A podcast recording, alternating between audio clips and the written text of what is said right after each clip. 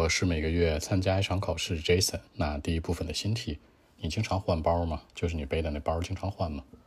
Do you change your bags often? Well, actually, not really, no, because uh, I don't like to change it very often in life. You know, I'm not uh, very rich, but just a little poorer. You know, I think that a bag should be very important to me. You know, for example, when I go to the gym, I need to put a lot of things in it when I go to school or go to the class, I need to put some books in it. You know, it could be very important to me and it should be with me all the time, but I don't like to spend a lot of money on it. I mean, I don't want to change it very often in life, you know. So that's it. 那其实我不是这样想的，我不会经常去换包，对吧？我可以委婉一点说 not really nope，你也可以说 sorry nope，或者说 no I don't 都可以。I don't like to change it very often in life. 不喜欢 very often 在这个生活里面经常 change it，经常换它，因为我是什么普通家庭？普通家庭怎么说？I'm not very rich，不是很富有，but just a little poorer，不是 poor，poor 是我们所说的那种就是很穷，加上比较级 poorer，相对比较穷的，什么意思？就是说跟有钱的比，有条件一般。所以说呢，I'm not very rich，but just a little poorer，a little poorer。那我觉得一个包很重要，对我来说。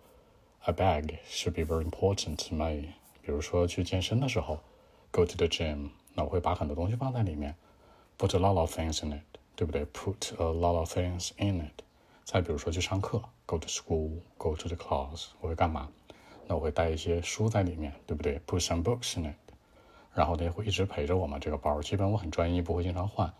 It should be with me all the time for several years, maybe，可能很多年。 所以我不太喜欢去花很多钱在上面，对不对？I don't like to spend a lot of money on it. I don't want to change it very often in life. 那给出来一个观点，我不太想经常换它就 OK 了。好，我们再来一遍。Well, actually, not really no, because I don't like to change it very often in life. You know, I'm not very rich, but just a little poorer. You know, I think that a bag should be very important to me. For example, when I go to the gym, I need to put a lot of things in it or when I go to the classroom or go to school, I need to put some books in it. You know, it should be with me all the time, maybe one year, maybe two years, maybe many years, you know. But uh, for me, I don't like to spend a lot of money on it.